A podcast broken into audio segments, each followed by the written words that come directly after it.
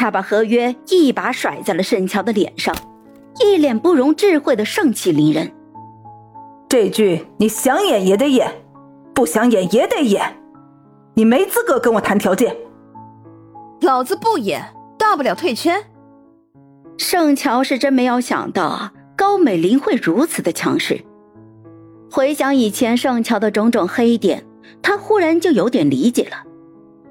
盛乔一脸严肃的拍了拍方白的肩：“小白，你回去跟高美玲说，我态度很坚决。”要么不演，要么退圈，让她选。乔小姐，你再好好考虑一下，有些话不能乱说的。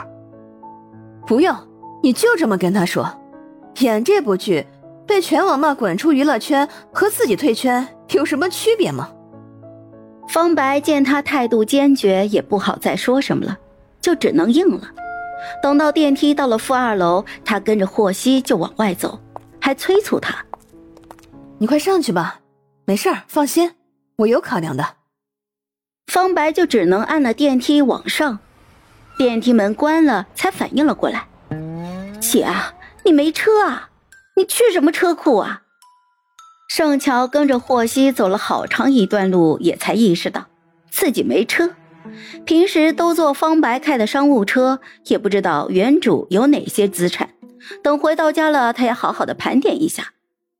霍希走到了自己的黄色轿跑的旁边，终于回过头来问他：“我说，你跟着我干什么？”霍希，我没车，所以，请问我有这个荣幸坐你的副驾驶吗？没有。哎，哼，那霍希，你能帮我带出车库吗？我坐后排也可以，你要不乐意的话，后备箱也行。不走啊！走走走！他欢天喜地的上了车。以前就知道霍希有一辆黄色的轿跑，那时候西光天天做梦，什么时候才有机会坐坐霍希那一辆宝贝跑车呀？做不成，那摸摸也好呀。没想到梦也有实现的一天，自己简直就是追星界的楷模啊！霍希开着车，一言不发。车子很快就驶离了车库，渐渐的驶入了主路。透过后视镜，他看见盛乔像一只老鼠一样，嗖的一下就钻到了座椅的下面。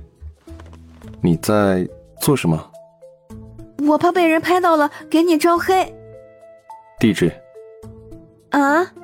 你家地址？哦。他赶紧的报上了地址。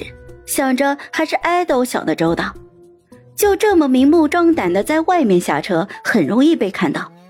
还是到了家之后从车库下车比较安全。